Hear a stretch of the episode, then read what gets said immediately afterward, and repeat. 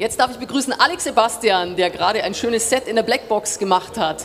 Ein sehr poppig amerikanisches Set. Gehe ich da richtig der Annahme? Ich suche immer noch nach dem richtigen Genrebegriff tatsächlich. Also mhm. wenn man es irgendwie banal benennt, dann ist es einfach Pop, Rock, Rock, Pop in der Ecke. Aber ja. in die Richtung bombastisch. Du, deine Melodiebögen, in, die gehen schon immer, du versuchst deine Stimme ja. schon immer zu dehnen und das, das, ja, das ist, ja, das ist richtig. Also ich, ich sage mal, so meine musikalischen Vorbilder sind ja Peter Gabriel und Sting. Ja, das ist, die findet man jetzt in Deutschland nicht so. Die findet man in Deutschland nicht so, ja doch eigentlich fast jedes Jahr in der Zwischenzeit. Ähm, ja, die selber. Die aber selber. so, sagen wir mal so, die, dieses Genre der Musik wird in Deutschland jetzt nicht so bedient eigentlich. Das Von ist, keinem Künstler. Ja. Also mir fällt jetzt keiner ein. Also unsere jetzt, Megastars, Westernhagen, Grönemeyer, die sind ganz anders eigentlich. Jetzt, jetzt könnte könnt ich sagen, deshalb mache ich das weil es mir fehlt. Ja. Nee, es ist einfach so, dass ich die Musik mache, die aus mir spricht und die für mich spricht und die mich dann auch wiederum anspricht. Ich bin ein Fan auch von dem Studioprozess, mhm. also nicht nur Sachen live zu spielen. Es ist manchmal eher schwierig, dann die Sachen, die ich mir ausgedacht habe, wieder live umzusetzen, okay. weil sie dann doch ein bisschen bombastischer sind. Und äh, mir macht einfach dieser, dieser Arrangierprozess im Studio, das macht mir wahnsinnig viel Spaß, wirklich zu sagen, ich, ich feile da so lange an den Songs, bis sie so sind, dass sie mich anspringen, dass ich sage, ja, genau das, jetzt klingt es nach Alex Sebastian, ja, das ist jetzt genau das Ding, das ich haben möchte. Ab dem Zeitpunkt kann ich es nur noch in die Welt setzen und hoffen, dass es anderen Leuten auch gefällt. Ja. Jetzt drin hat es den Leuten ganz gut gefallen, ja, glaube ich, die absolut. heute da Doch, hat man schon gemerkt.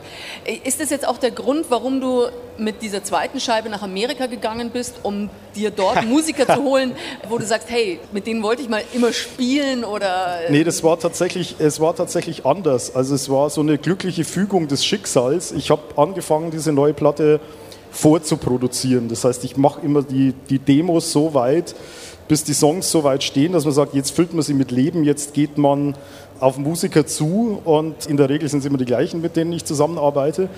Und dann kam so eine Fügung des Schicksals, dass ein amerikanischer Songwriter, den ich äh, sehr gut kenne, ist ein, ist ein Freund von mir, zu mir gesagt hat, äh, du, du kennst dich doch in München gut mit Konzertlocations und so weiter aus. Ein guter Kumpel von mir, der möchte mit seiner Band auf Europatour gehen und der sucht Kontakte. Und dann sage ich, ja, also schwierig, kann ich versuchen. Wie heißt denn dein guter Kumpel? Und dann sagt er, ja, Jerry Marotta. Und ich so, was? Ja, weil den Namen kannte ich natürlich. Also Jerry Marotta war lange Jahre Schlagzeuger von Peter Gabriel und hat einen wahnsinnig vielen. Er hat mit Paul McCartney gespielt, mit Sheryl Crow, mit Elvis Costello, mit was weiß ich.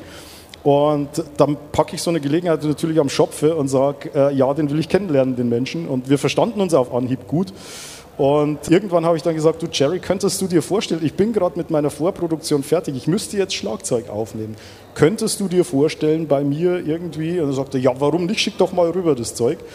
Und dann hat es ihm tatsächlich so gut gefallen, dass er gesagt hat, das mache ich. Typisch Amerikaner. Typisch, typisch Amerikaner, ja, genau. Typisch Amerikaner. Und dann führte äh, eines zum anderen und Jerry ist wieder gut befreundet mit Tony Levin und mit Trey Gunn.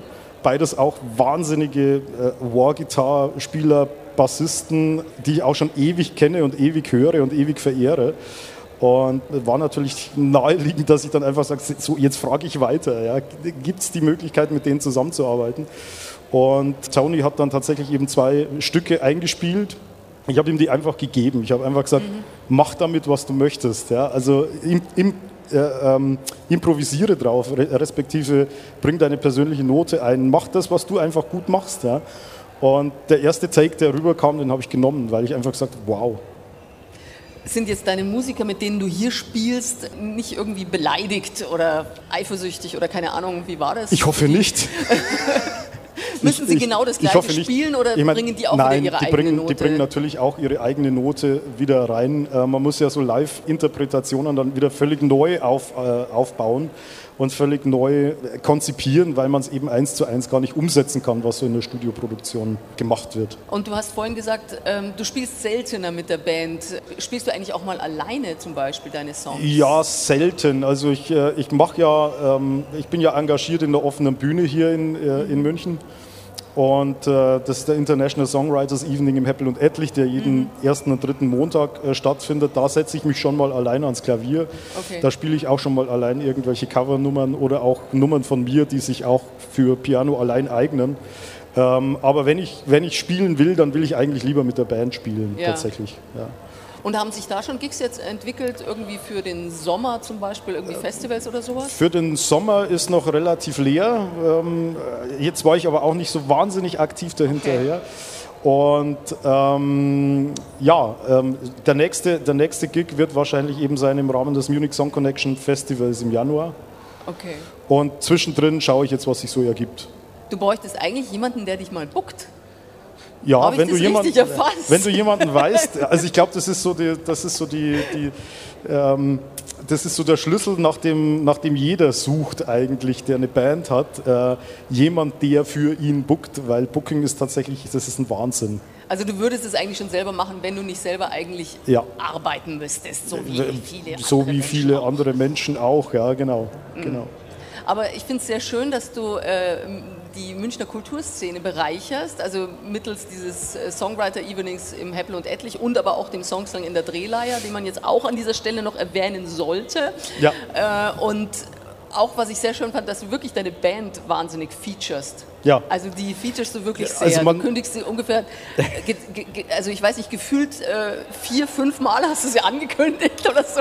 Ja, äh, das, nett. das, ist mir auch, das ist mir auch wichtig. Das ist mir, ein- das ist mir ein persönliches Anliegen, weil ähm, eine Band ist immer nur ähm, so gut, wie die einzelnen Mitglieder sind. Und äh, ich suche mir auch immer die Leute raus, wo ich sage, genau, du, dir traue ich es zu, du kannst es, ich weiß es. Ja?